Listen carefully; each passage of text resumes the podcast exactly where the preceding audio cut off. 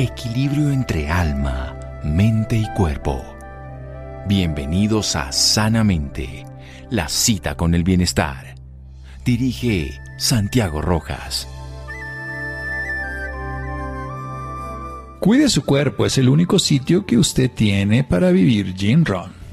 Buenas noches, estamos en Sanamente de Caracol Radio. Hoy 28 de julio se habla en el mundo de esta enfermedad, de un órgano muy mal entendido. La gran mayoría de las personas con los excesos siempre lo culpan a él. Eso fue por culpa de esa parte de mi cuerpo el que además le da por consumir alcohol, comer muchas grasitas malas, pero sobre todo azúcares en exceso, consumir cuando no toca, tomar fármacos no pedidos y muchas cosas más lo afectan. Pero también existen no solamente estas afectaciones por mal uso de nuestra vida, sino también por infecciones, la gran mayoría virales. Hace unos años les pusimos letras, la A, luego le pusimos la B, luego la no A, no B, luego la cambiamos y le pusimos la C, y hoy vamos en la D, la E y quién sabe hasta dónde vamos a llegar. Hoy es el Día Mundial contra esta enfermedad que se llama la hepatitis y vamos a hablar con el doctor Juan Carlos Restrepo, es especialista en hepatología, esta es la especialidad médica que determina en qué funcionamiento está el hígado, cómo está y cómo le podemos ayudar. Tiene 25 años de experiencia en el tratamiento del carcinoma hepatocelular, es una variable de un tipo de cáncer específico de este órgano. También en algo que hemos hablado en otras oportunidades y que es un exponente maravilloso para darnos la posibilidad de seguir viviendo después de la muerte. No tiene nada que ver con algo raro, es simplemente la donación de órganos, en este caso trasplante de hígado. Él se dedica a esto, enfermedades como la hipertensión portal, la hepatitis crónica, enfermedades metabólicas del hígado, el páncreas. Él es egresado en la Universidad Pontificia Bolivariana de Medellín y complementó su fundación en estudios de maestría y doctorado en la Universidad de Barcelona. En el campo de la investigación, nuestro querido invitado, el doctor Juan Carlos Restrepo Gutiérrez ha publicado un sinnúmero de capítulos de libros de divulgación médica, artículos entre los cuales está la hepatitis alcohólica, algo de lo que estaba hablando ahorita, el trasplante hepático, una alternativa médica eh, para este tipo de tratamiento publicado en la revista colombiana gastroenterología. Sin más preámbulos, saludamos al doctor Restrepo. Buenas noches, doctor Restrepo. Muchas gracias por acompañarnos. Buenas noches, Santiago. Gracias por la invitación, por invitarme a tu, a tu programa y por tu confianza estoy dispuesto a responder las inquietudes que puedas tener. Bueno, son muchas y muy variadas como la que nos hacen los oyentes. ¿Qué es esto de la hepatitis, doctor Juan Carlos Restrepo? Como mencionabas ahora, hepatitis significa inflamación del hígado. Entonces, cuando el hígado se inflama, se habla de hepatitis. Hay diferentes causas de hepatitis, como habías mencionado. Hay causas, por ejemplo, el alcohol, medicamentos, tóxicos, etcétera, problemas inmunológicos, pero las más importantes son las hepatitis virales por virus que tienen diferentes características y que inflaman de una manera aguda o crónica el hígado. Bien, y volvámonos un poquito para atrás. ¿Cuál es la función del hígado? El hígado tiene una función de síntesis de proteínas, metabolismo de los carbohidratos, metabolismo de los ácidos grasos, es como la fábrica que tenemos en nuestro organismo. Todos los los nutrientes que se absorben del tracto gastrointestinal pasan al hígado, en el hígado eh, son metabolizados y desde ahí se parte la síntesis de diferentes sustancias que necesita nuestro organismo para, para conservar su vida. Una fábrica y una despensa. Y ya para, antes de hacer un pequeño corte y seguir con todo el desarrollo del programa, ¿es justo lo que dicen los borrachos que es culpa del hígado? ¿O las personas que comen tarde de noche y se llenan de dulces y otras cosas? Eh, no, ellos son los culpables de que el hígado se dañe. El hígado hacer lo posible por tratar de manejar todos esos excesos, pero como todo, tiene un límite. Por eso los antiguos decían que el mejor tratamiento para el hígado es no hacer nada, porque es un órgano que además se regenera solo, ninguno. Si uno le quitan un ojo, no le vuelve a salir. Pero aún con poquito de hígado puede volver a recuperarlo. ¿Eso es cierto, doctor Juan Carlos? Sí, señor, claro. Hígados que estén sanos, es decir, el que sufre un accidente de tránsito y por alguna razón le, le toca partir una parte del hígado, el hígado es capaz de regar, pero si ese hígado ha sido sometido durante muchos años a, maltrato, alcohol, a grasa, a tóxicos, de pronto no va a tener la oportunidad de regenerarse.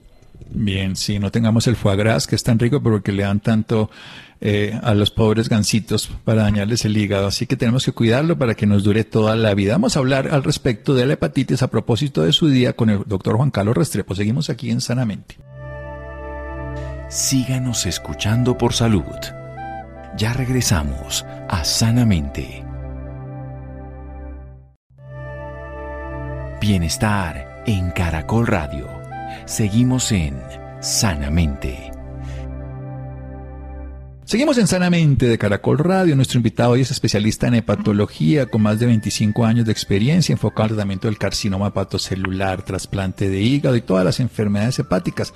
Ha trabajado durante 25 años con este tema, tiene una subespecialidad en la Universidad de Barcelona, pero sobre todo ha sido un divulgador científico y nos ha hablado aquí las bondades del trasplante. Pero hoy estamos hablando de la hepatitis. Hablemos entonces, no hablemos todavía de la alcohólica, tóxica, farmacológica, traumática, sino hablemos de las más conocidas y de las que tal vez más desconocidas, para, más conocidas en la medicina, pero para el público. Hablemos de todas esas hepatitis de la A a la E, doctor Juan Carlos Restrepo. Gracias, Santiago. Entonces, eh, como habías mencionado al principio en la introducción del programa, han tenido diferentes nombres. Hepatitis A es una enfermedad que afecta mucho la infancia, es una hepatitis que no se cronifica, es una hepatitis que en los niños puede pasar asintomática que da todo el cuadro clínico de los ojos amarillos conocido como ictericia, compromiso del estado general, que se afecta al adulto puede ser grave, puede ser muy severa y puede ocasionar falla hepática aguda y muchas veces la necesidad del trasplante. La ventaja es que es una enfermedad que no se cronifica. Hepatitis A. Juntemos la bueno, pero sí, señor. antes de llegar ahí, a nosotros nos daban cuajada con melado todo el día y sobre todo melado. ¿Eso tiene sentido? Como, y que no se podía uno mover porque se le rompía el hígado. Yo como médico tengo una tengo una versión distinta, pero quiero decir que eso es lo que se dice popularmente. Sí, claro, sí, a todos, yo sé si a ti te dio hepatitis A, a mí me dio hepatitis A en la infancia porque no estábamos vacunados en esa época y tomamos el agua cruda, íbamos al colegio, jugábamos fútbol, nos metíamos a las quebradas, etcétera, etcétera. De todas maneras, es una enfermedad que en la infancia puede pasar asintomática y la mayoría de las personas ya desarrollan defensas. Hoy en día ya está dentro del programa ampliado de inmunizaciones. Juntémosla con la hepatitis E de elefante. Se transmiten similarmente, recientemente es conocida. En el país no hay tanta, pero sí la hay como lo hay en México y como lo hay en Chile y como lo hay en Egipto pero es una enfermedad que también se transmite por la contaminación de las aguas y que tiene comportamientos similares. Para la hepatitis E no hay vacuna en el momento. Las otras dos hepatitis importantes son la B, la C y la D. Juntemos la B con la D. La B o hepatitis por virus B es una enfermedad, es una infección aguda del hígado que hoy en día tiene un carácter, ha tomado un carácter importante, es porque la mayoría de las veces se transmite sexualmente, por relaciones homo o heterosexuales, pero con conductas de riesgo. Eh, la hepatitis B da un cuadro agudo, un cuadro agudo eh, que la mayoría de las veces los adultos son capaces de superarla y en un porcentaje muy pequeño quedan infecciones crónicas. Esas infecciones crónicas pueden generar hepatitis crónica y pueden llevar al hígado a cirrosis o al desarrollo de cáncer de hígado o hepatocarcinoma, como mencionabas al principio. La hepatitis B está muy pegadita a la hepatitis delta porque son virus que se necesitan para poder actuar. En nuestro medio, tanto de B como delta, tenemos focos importantes tenemos la sola de la Sierra Nevada, tenemos hepatitis B y delta en las comunidades indígenas de la zona de los llanos orientales, tenemos hepatitis B y delta en poblaciones de raza negra o afrodescendientes en la zona del Pacífico. Algunas madres contaminadas con el virus de la hepatitis B pueden contagiar a sus hijos cuando no están en programas de control de, de del embarazo adecuados en unidades de salud pues eh, reconocidos. Listo. Entonces lo importante de esta hepatitis B es que se puede cronificar y que se puede ir contagiando de parejas a parejas o de madres a hijos. También por sangre, ¿no? Sí, claro, ya es menos frecuente, pero algunas personas pueden adquirir el virus de la hepatitis C por sangre hace unos años, pero hoy en día el estudio de los hemoderivados es muy correcto. Claro que si se comparten jeringas contaminadas en aquellas personas que tengan adicción a drogas por vía venosa, se puede contaminar. Antes de pasar a la C, le quiero hacer una pregunta. ¿Qué significa hepatitis fulminante? Hepatitis fulminante eh, es aquella hepatitis que se desarrolla de manera aguda, aguda y que compromete la vitalidad del hígado de tal manera que el paciente ya pierde todas las capacidades funcionales del hígado y pudiera y pudiera ocasionar o llevarlo a la muerte, excepto que sea sometido a un trasplante hepático el paciente. Muy bien, porque estas pueden terminar, sobre todo la B, pues esa era la que antiguamente llegaba muchas veces hepatitis fulminante. Ahora tenemos la vacuna que evaluaremos posteriormente. Continúe con la C, doctor. o con lo que quiera. Perfecto. Muchas gracias, Santiago. Y la C, que tiene una característica también importante, eh, transmitida generalmente por, por agujas, por piercing, por tatuajes hace unos sí, años. acupuntura mal usada. Eh, está obvio, claro, no por la acupuntura eh, normal, la que sí se desarrolla con condiciones higiénicas. Entonces, muchas personas y también por compartir jeringuillas. Hoy en día eh, tiene una característica importante, Santiago, y es que ha, aumentado la población de, de infectados con virus de la inmunodeficiencia humana. y hombres que tienen sexo con hombres, la hepatitis C. Eh, durante estos últimos meses, este último año, dos años, la población de hombres que tienen sexo con hombres y infección por el virus de la inmunodeficiencia o no, se han ido contaminando con hepatitis C. La fortuna que tenemos es que la hepatitis C tiene terapia curativa, curativa. Y estos pacientes en un tratamiento que puede durar más o menos tres meses, exactamente 84 días, tiene una probabilidad de curación cercana al 97%, pero no los deja inmunes, es decir, pueden volverse a infectar. Sí, no, en este caso no genera inmunidad, sino es una cura de la enfermedad, como cuando uno tiene una infección por una bacteria que lo mata con el antibiótico, pero le puede volver a dar. No es como la, la, vacuna para hacer esa diferenciación. Bueno, pasemos devolvámonos un poquitico a, la historia de prevención, porque hoy contamos con vacuna para la A y la B, no contamos para la C, la D y la E, pero sobre todo sería importante hablar de la B. ¿Cómo es esto de la vacunación? Y hablemos cuando uno le hacen esos exámenes la diferencia entre anticuerpos y entre antígeno, porque a veces las personas se confunden cuando se mandan los exámenes. Usted es el que sabe, doctor. Claro, muchas gracias. Sobre todo en lo que es el virus B, que tiene muchas pruebas serológicas. El, antígeno es el virus, es una expresión del virus junto con la carga viral, que es la, que es la cantidad de partículas virales que están circulando. Entonces las personas pueden tener el antígeno positivo con la carga viral positiva, pero también pueden tener los anticuerpos. Los anticuerpos, algunos de ellos son indicativos de vacunación o indicativos de exposición previa, pero son protectores. Tener anticuerpos nos protege tener antígenos y carga viral positiva nos indica que somos en ese momento portadores de la del virus y que podemos tener una hepatitis crónica en el, en el, en el hígado. Bueno, si nosotros eh, nos vacunamos, ¿qué va a salir en el examen? ¿Nos va a salir anticuerpo o antígeno para hacer esa diferenciación? Perfecto, nos va a salir, le va a salir al paciente vacunado anticuerpo contra el antígeno de superficie del virus B y si estuvo expuesto, le va a salir ese mismo anticuerpo más el anticuerpo contra la partícula central del virus B. Bien, entonces obviamente lo que estamos, la diferencia del anticuerpo es nuestro sistema de defensa, el antígeno es el agresor, en este caso del virus, y tendríamos que estar vacunados precisamente para que no nos dé la enfermedad y la posibilidad de este daño. ¿Qué hacemos con la hepatitis A, la B, la C? Ya nos dijo que la C es maravilloso, tenemos tratamiento de 84 días con un 97% de éxito, pero con las otras cuatro, ¿qué podemos hacer? Aunque la A y la E son autorresolutivas la mayoría de las veces. Yo creo que lo más importante de Santiago es, es el autocuidado, es decir, ya sea para el A y para el E, tener medidas higiénicas en lo que es el lavado de manos, saber dónde se come, si se come en zonas donde haya productos de mar que sean adecuadamente procesados, etcétera, y vacunar sobre todo a las personas jóvenes o nosotros el personal sanitario estar vacunado contra hepatitis A. El virus B, el virus de la hepatitis B, definitivamente todos, como forma parte del programa amplio de inmunizaciones y de las vacunaciones obligatorias, todos debemos estar vacunados, todos, adultos y niños debemos estar vacunados contra hepatitis B.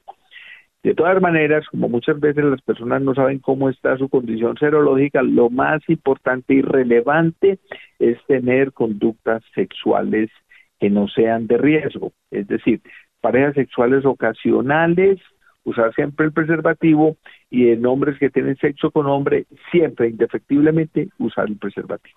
Bien, eso se llaman conductas de riesgo y depende de nosotros. Tenemos la vacunación a la y la B, las otras no tienen vacunas, pero nuestra conducta debe ser igual. Higiene, eso que llamamos los médicos ano, mano, boca, que pues son las secreciones que salen de nuestra deposición y todo, y que pueden contaminar aguas, pueden contaminar comida, y eso depende de nosotros. La higiene, que solamente por el virus del COVID vemos que hay muchos más virus, y en el caso de la B, la, la conducta sexual responsable y la vacunación. Vamos a hacer un pequeño corte para hablar de otras hepatitis. Recordemos que no solamente son estas infecciones, sino también tiene que ver, por ejemplo, el alcohol, por ejemplo, los fármacos, los tóxicos, hasta muchas cosas más, porque puede haber hepatitis que tienen que ver con el sistema inmune o autoinmune. Seguimos aquí en Sanamente de Caracol Radio. Síganos escuchando por salud. Ya regresamos a Sanamente.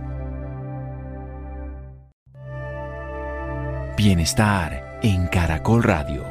Seguimos en Sanamente. Seguimos en Sanamente de Caracol Radio con un hepatólogo. Es el especialista que cuida el hígado, que nos enseña que es un órgano que tiene la capacidad de sintetizar la gran mayoría de los nutrientes que vienen del tubo digestivo de la alimentación, que nos permite, además de alacena despensa, generar esa albúmina de la proteína, favorecer la creación de estructuras que después nos van a generar la modificación como tejidos. Nos habla de la importancia del cuidado precisamente frente a las infecciones virales. Nos habla de que la A es una que generalmente se da en la infancia, que no se cronifica afortunadamente, que tiene una contaminación en este caso de la materia fecal, que la tenemos que lavar en las manos, saber dónde consumimos los alimentos, la comida de mar, y que puede ser más grave si se da en adulto y que podría llegar a ser una hepatitis más complicada. La B, que es, y ahí podemos juntar la A con la E, que son, que no hay casi en Colombia, más en Chile en Egipto. Pero aquí pasemos a la B y la D, que se podrían juntar, B de Barcelona, D de Delta, y que estas tienen más un comportamiento sexual que puede llegar a ser aguda, que generalmente la pasamos bien, pero que se puede cronificar y ahora vamos a hablar qué significa eso la cirrosis o puede terminar en un hepatocarcinoma, que tenemos la ventaja de que podemos prevenirla con la vacunación y generar anticuerpos, pero también que tendríamos que tener un comportamiento sexual responsable porque es la gran cantidad de posibilidades que se haga el contagio. Y tenemos la C, que hoy en día tenemos un tratamiento exitoso de menos de tres meses, que es común en pacientes que tienen la enfermedad de inmunodeficiencia humana, que es común en hombres que tienen sexo con nombre y que infortunadamente se ha propagado precisamente por el mal uso de, en este caso, las jeringuillas, también en adictos, pero también todo lo que tiene que ver con sangre o el sexo hombre con hombre. Y nos habla de la hepatitis fulminante, que el hígado se daña completamente, la vitalidad del órgano se destruye y que en caso de que no poder hacer un trasplante podría llegar a ser letal. Hablemos antes de, avanzar con, la con las otras hepatitis, ¿qué es esto de la cirrosis y ¿Y por qué se produce? La cirrosis es la consecuencia final de la inflamación crónica del hígado por cualquiera de los de diferentes eh, agentes, pero como estamos centrados en la hepatitis viral, sería en este caso el virus de la hepatitis B o el virus de la hepatitis C que no se han detectado, no se han tratado, no se han intervenido, producen una inflamación crónica que puede tardar de 10 a 20 años y el hígado va fibrosándose, pasando de estadio de fibrosis 1 a fibrosis 2, fibrosis 3 y fibrosis 4, que ya es el desarrollo de cirrosis, y es que el hígado cambia su estructura y comienza a dejar de funcionar, aparte que genera un síndrome que se llama la hipertensión portal, que ya produce el desarrollo, ocasiona el desarrollo de varices esofágicas o venas en el esófago, crecimiento del vaso, agua en el abdomen que se llama citis, y una serie de complicaciones que finalmente pueden llevar a la muerte a los pacientes. Un sangrado muy grande a veces por vómito con sangre. Hablemos un poquitico precisamente de las otras hepatitis. Hablemos del el alcohol, de los fármacos, del exceso de comida de mala calidad, esto que es el hígado graso, la estatosis hepática. Cuéntenos un poquito para que esos son hábitos de vida donde también podemos influir positivamente. Claro, hoy, en día la otra pandemia es el hígado graso. El hígado graso es producto del estilo de vida, eh, el, el sedentarismo, eh, los problemas de resistencia a la insulina, la obesidad, el consumo de harinas y de azúcares en exceso. Entonces el hígado graso se ha vuelto la segunda pandemia, es la segunda o muchas veces la primera causa de enfermedad hepática junto con el alcohol.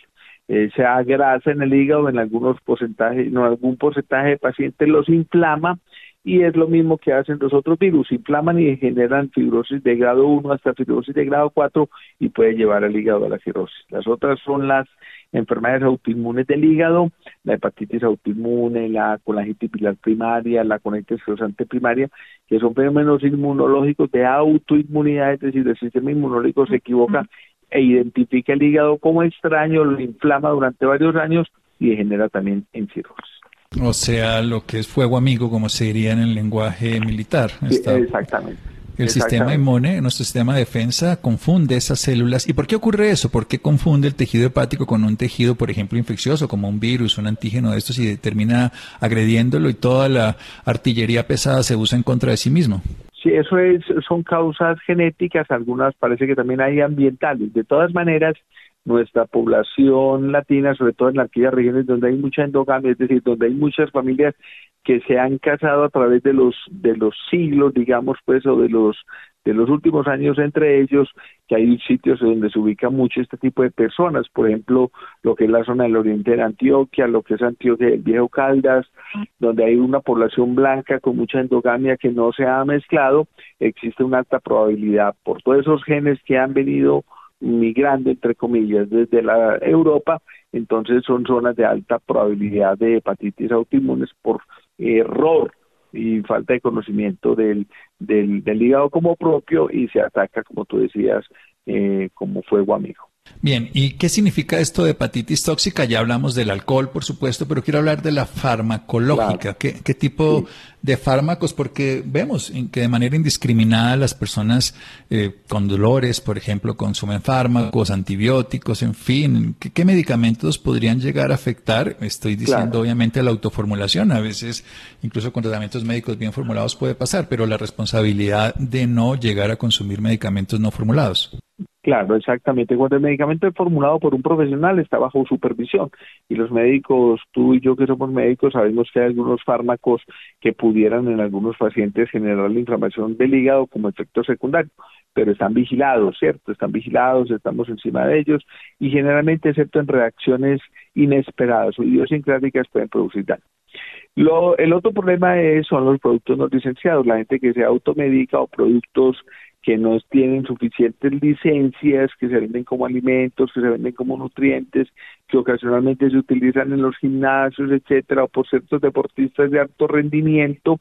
Todos estos productos no licenciados pueden generar inflamación en el hígado, cronicidad y muchas veces, aparte de enfermedades agudas severas, pueden degenerar al paciente en cirrosis hepática o en tumores localizados en el hígado en tumores localizados en el hígado. Precisamente quiero meterme un poquitico más, ¿no? Yo la hepatitis ya la hablamos, hemos aprendido de ella y tenemos una responsabilidad en nuestra vida sexual, también una responsabilidad en el uso de las excretas y por supuesto en la prevención de la vacuna. Pero quiero seguir avanzando en algo que usted es especialista y quiero motivar a las personas y entender un poquitico esto del trasplante hepático. ¿Qué, qué, qué consiste? Qué tan útil es, quién lo puede recibir, hay trasplante hepático de personas vivas o solamente es en personas muertas, quiero decir la, donación de órgano, por supuesto. Muchas gracias, Santiago. Sí, el trasplante hepático es una técnica ya desarrollada desde 1963, así que en 1983 el Instituto Nacional de Salud de los Estados Unidos lo adoptó como técnica como tratamiento curativo para algunas enfermedades y en el país se vienen desarrollando por diferentes grupos. Aquí en Medellín, en, en Antioquia está el Hospital Pablo Tobón, eh, con la Universidad de Antioquia, el Hospital San Vicente también con la Universidad de Antioquia, la IPS universitaria también con la Universidad de Antioquia y la Clínica Sommer. En Bogotá está la Fundación Valle de Lili, está la Fundación Cardio Infantil, eh, en Santa Fe. Eh, la Valle de Lili es de Cali. Perdón, eh, la Fundación Santa Fe y en Cali la Fundación Valle de Lili en Banacu, gracias Santiago. Entonces son, son diferentes grupos, diferentes colegas hepatólogos y cirujanos de trasplante que han desarrollado estos programas. Y esto busca la curación de aquellos pacientes con enfermedad aguda o con enfermedad crónica tipo cirrosis o complicaciones de la cirrosis, entre ellas el cáncer, que permite la curación de este procedimiento. Como tú mencionabas, la mayoría de las veces se hace con trasplante de donante cadavérico, pero también se puede hacer con donante intrafamiliar. Donante intrafamiliar puede ser en adultos o en niños, muy desarrollado en niños, que sus órganos lo entregan sus padres para resolver el problema. Es una técnica segura, ojalá nadie tuviera que llegar al trasplante, pero aquellos que por causas eh, no, no, no esperadas desarrollan enfermedades del hígado agudas o crónicas, tienen la opción de curación con esta técnica. Bien, entonces el papá le puede dar un pedacito del hígado al hijo, el hijo tiene un, un, hígado chiquito, pero recordemos que en condiciones de hígado sano, esto hay que cuidarlo, y ahora terminaremos hablando de eso, pues ese hígado puede repoblar el espacio donde estaría ocupando en la cavidad abdominal y su padre también recupera ese hígado. ¿Eso es así, doctor Juan Carlos Restrepo? Es exactamente así, Santiago, exactamente como lo he dicho. Solo tenemos dos donaciones que podemos recuperar técnicamente, la de la sangre y la del hígado, por supuesto la del hígado es intrafamiliar, por toda esta parte inmunológica de la sangre sí es aleatoria en el buen sentido del término, obviamente basado en el grupo ABO y en el RH, pero podríamos donar en el caso del cadáver, pero es estar dispuesto. Nuestros órganos ya no nos sirven, pero le pueden dar vida a otro. Y antes de llegar a ese cuidado del hígado, hablemos del carcinoma hepatobiliar, el carcinoma hepatocelular, estos carcinomas. ¿Por qué ocurre ese cáncer en pacientes con cirrosis o en pacientes con hepatitis? ¿Qué ocurre en el hígado? Eh, sí, ocurre que las células al estar inflamadas crónicamente y muchas veces al incorporarse los virus al DNA de los de los hepatocitos, o sea, las células del hígado, se confunde, se daña esa capacidad que tiene de reproducción y comienza a existir una reproducción, digamos que anómala, no controlada y se forman los tumores, los, el hepatocarcinoma, que generalmente está asentando sobre hígados cirróticos y en pacientes que tienen enfermedades hepáticas crónicas como el alcohol, como el hígado graso, como la infección crónica por el virus de la hepatitis B, por el virus de la hepatitis C. Por eso una de las complicaciones más temidas de los pacientes que tienen cirrosis hepática es el desarrollo de carcinoma hepatocelular. Y volvamos entonces a su experticia en cuanto al trasplante hepático. ¿Es útil en el carcinoma hepatocelular? Sí, claro, en indicación hepatocelular es útil siempre y cuando sean eh, tumores hepáticos con un tamaño definido, en, un en una cantidad definida, eh, para que el trasplante, si se realiza, si hay la opción de curación, porque si son tumores avanzados, ya el trasplante no va a dar opción de curación, sino que por el contrario puede empeorar las condiciones del paciente por los medicamentos que se dan para que el órgano eh, no se rechace el hígado. ¿Y en pacientes con VIH, doctor, el trasplante hepático está indicado o está no indicado? Eh, sí, claro, los pacientes con VIH pueden trasplantarse perfectamente, así tengan hepatitis B y un tumor asociado al virus de la hepatitis B, hepatitis C y también tumores relacionados a la hepatitis C o enfermedades de tipo metabólico. El VIH no es la infección por el virus de la inmunodeficiencia humana, no es una contraindicación para los trasplantes eh, en pacientes adecuadamente seleccionados. Bueno, eso es maravilloso todo lo que nos ha enseñado una cátedra del hígado y terminemos precisamente sin acabar con el hígado, más bien cuidándolo. ¿Cómo lo hacemos, doctor Juan Carlos Restrepo? Yo pienso que lo más importante es el estilo de vida. Obviamente, muchos tragos, buenos tragos no son muchos tragos, o sea, el alcohol es dañino para el hígado. Eh, tratar de no tener consumos eh, cercanos a la dependencia ni al abuso, no excedernos en harina, no excedernos en azúcares, si hay diabetes, mantenerla controlada, si hay sobrepeso, tratar de asistir al nutriólogo, a la nutricionista o al endocrinólogo para que me ayude a bajar de peso. ¿De acuerdo? Y si, y si estamos en, pues, en de, tomando decisión de, de nuestra propia alimentación, tratar de tener alimentos sanos, ¿cierto? Que no nos afecten el hígado y nos generen grasa e inflamación y finalmente cirrosis y o cáncer del hígado. Y como bien nos decía usted, el hígado graso es una pandemia en este momento que nos ayuda a tener enfermedad cardiovascular, que nos ayuda a generar diabetes, que nos favorece trastornos metabólicos. Y recordemos que el hígado no es el culpable ni es mal hígado, es mal estilo de vida sobre el hígado. Por supuesto, hay gente que nace con algún tipo de alteración congénita, pero la gran mayoría es más lo que llamamos los médicos epigenética. Es mal estilo de vida, nutrición, trasnocho inadecuado, comer a deshoras tarde en la noche, además que la gente no se come a las 2 de la mañana un brócoli, sino se come el pan de bono con azúcar y con alcohol y toda esa hora que es cuando el pobre hígado hay que dejarlo descansar. Como dirían los antiguos de la época de Hipócrates, es deja descansar al hígado, verá que él se mejora solito. En el buen sentido del término, es el órgano más noble que tiene el cuerpo. Así que por favor, abstenerse de maltratarlo, ahí es que cuidarlo. Y terminando, ahora sí, definitivamente, ¿dónde lo podemos ubicar? ¿Dónde podemos tener más información? ¿Tiene redes sociales, alguna página, al consultorio? Lo que usted quiera darnos, bienvenido con toda esta cátedra que nos dio hoy, doctor Juan Carlos Restrepo, maravilloso. Muchas gracias, Santiago, muy amable. Siempre soy profesor de la Facultad de Medicina de la Universidad de Antioquia ahí perfectamente me pueden ubicar y en el Hospital Pablo Tobón Uribe, en la unidad de patología y de trasplante hepático, estamos todos nuestros compañeros en los teléfonos que figuran en todas las redes sociales, tanto de la Facultad de Medicina de la Universidad de Antioquia como en el Hospital Pablo Tobón Uribe en la ciudad de Medellín la Universidad de Antioquia, el Pablo Tobón Uribe, y recordemos ya algo esencial, todos potencialmente, si no tenemos un daño hepático, somos capaces en el momento de morir de ayudar a que otro viva, y el hígado es una posibilidad, estando vivos al intrafamiliar y ya en el momento de fallecer para otros, o sea que todos potencialmente y en nuestro país lo somos potencialmente donantes. Un abrazo, doctor Juan Carlos, usted es una maravilla siempre y nos responde todas las dudas. Muchas gracias, Santiago. Muchas gracias por invitarme a tu programa que tiene mucha sintonía y estoy seguro que le sirve a muchísimas personas. Esa es la única ilusión, así que seguiremos toda la noche mientras nos den la vida. Muchas gracias, doctor Restrepo. Seguimos en Sanamente de Caracol Radio. Feliz noche. Feliz noche. Síganos escuchando por salud. Ya regresamos a Sanamente. Bienestar en Caracol Radio. Seguimos en Sanamente. Seguimos en Sanamente de Caracol Radio y tenemos un tema sobre el cáncer de cabeza y cuello. ¿En qué consiste todo este tema? La nota de hoy, estimado Isidro.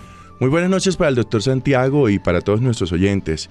El día de ayer fue el Día Mundial de la Lucha contra el Cáncer de Cabeza y de Cuello. Una cita muy importante que nosotros tenemos que tener aquí en Sanamente para hablar de la prevención de esta enfermedad. Por eso hemos invitado a Jonathan Ortega. Él es médico de la Universidad Central de Ecuador y actualmente es gerente médico de oncología para Merck Colombia y Ecuador.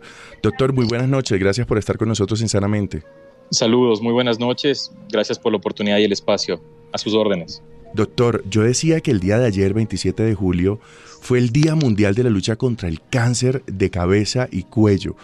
¿Cómo podemos prevenir esta enfermedad? ¿Qué tan importante son estos días que nos invitan ¿no? a hablar de prevención?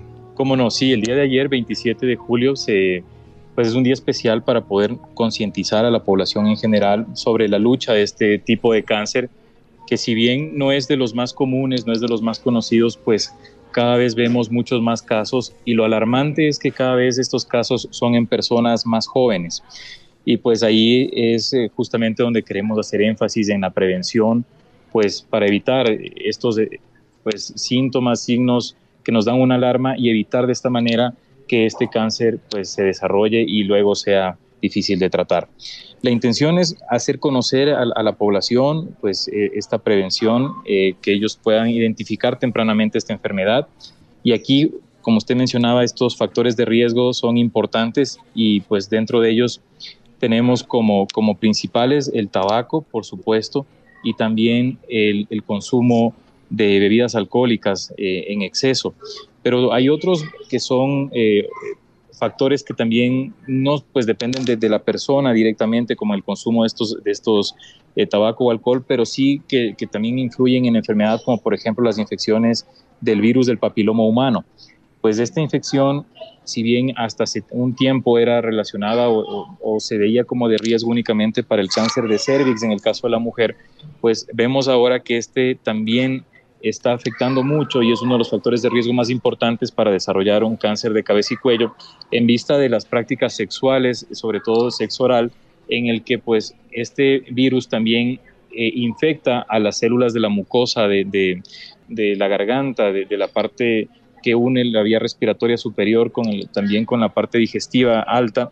Y este virus se, se, aloja en, este, en esta mucosa, la infecta y también crea cambios pues predisponen a un cáncer de cabeza y cuello. Esto dentro de los principales. Lastimosamente esta enfermedad también pues es mucho más prevalente en las personas de sexo masculino. Eh, está en un rango de edad de aproximadamente 50 a 60 años, pero como les mencionaba pues cada vez se está viendo en pacientes mucho más jóvenes y eso es lo, lo alarmante. Eso es lo que queremos justamente concientizar, pues para que sean identificados tempranamente y poder actuar a tiempo. Doctor, ¿eso quiere decir que lo que pensábamos antes de este cáncer, que solamente daba a mayores de 50 años, ya no está ocurriendo? Sí, señor. En realidad antes eh, era un cáncer que estaba como que limitado a las personas adultas mayores, pues por una exposición prolongada como manifestaba pues al, humo del cigarrillo o al alcohol o también a la radiación.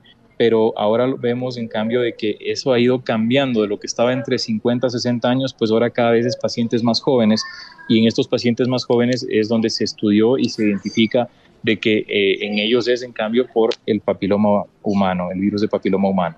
Según datos de Clobocan, más de 630 mil personas en todo el mundo son diagnosticadas anualmente con cáncer de cabeza y de cuello. ¿Hay algunos síntomas que nos pueden ayudar a prevenir este cáncer? ¿Hay algunos síntomas que quizás les podemos brindar hoy a los oyentes para que ellos puedan asociarlo con este tipo de cáncer? Claro que sí, cómo no. Bueno, en realidad no hay un síntoma como tal que sea específico para este tipo de cáncer, pero en general eh, a una persona que pudiera estar iniciando o padeciendo este cáncer de cabeza y cuello, los síntomas que pues, nos llevan a una alarma, que justamente son los que tenemos que identificar, es primero si es que hubiera algún tipo de masa, de alguna sensación de obstrucción que haya pues tanto en la respiración como también en la deglución, es decir, al tragar eh, alimentos o, líquidos. Eh, esta masa está creciendo lentamente, pero pues en un momento ya obstruye el paso de los alimentos o de, la respiración misma, que haya un sangrado sin una explicación, es decir, obviamente no hubo un, eh, trauma, es decir, no hubo eh, un, lastimado que produzca un sangrado, sino que de la nada podemos, o sangre por la nariz o sangre pues eh, por boca, que pudiera haber algún tipo de, dolor al tragar, de dificultad al tragar, como les mencionaba, de otros que son mucho más sutiles, síntomas que son más inespecíficos, que haya ronquera en una, en una persona que previamente no tenía, que no tenía esta, eh, esta ronquera, o que haya una, un cambio en la voz, es decir, que se vuelva la voz o mucho más aguda o mucho más grave, pero que haya un cambio que no tenga relación con una infección de garganta, por ejemplo, o que pues no tenga algún otro, eh, algún otro antecedente. Eh, el síntoma de la nariz tapada todo el tiempo que no esté asociado a igualmente a una infección respiratoria, eh, de igual manera que haya secreción, salida de secreción por la nariz y eh, que tampoco esté relacionada con, una infección respiratoria, que haya dolor en la lengua, que haya una úlcera o un lastimado en la boca, pues que no sana, que pues por lo general un, un lastimado, una úlcera en la boca entre 3 a 5 días se cura por sí sola, pero si esta úlcera este, eh, pues, permanece por más de, de dos, tres semanas, es, un, es, algo que tenemos que investigar también y que puedan aparecer manchas de color blanco o de color rojo en, en, la boca y que de igual manera pues no, no se curen por sí solas en este plazo de unos aproximadamente tres semanas. Todos estos son síntomas que nos hacen sospechar de que hay algún, algún cambio en la, en la mucosa de, esta parte de la, de, la, boca y que tendríamos que investigar a, a fondo.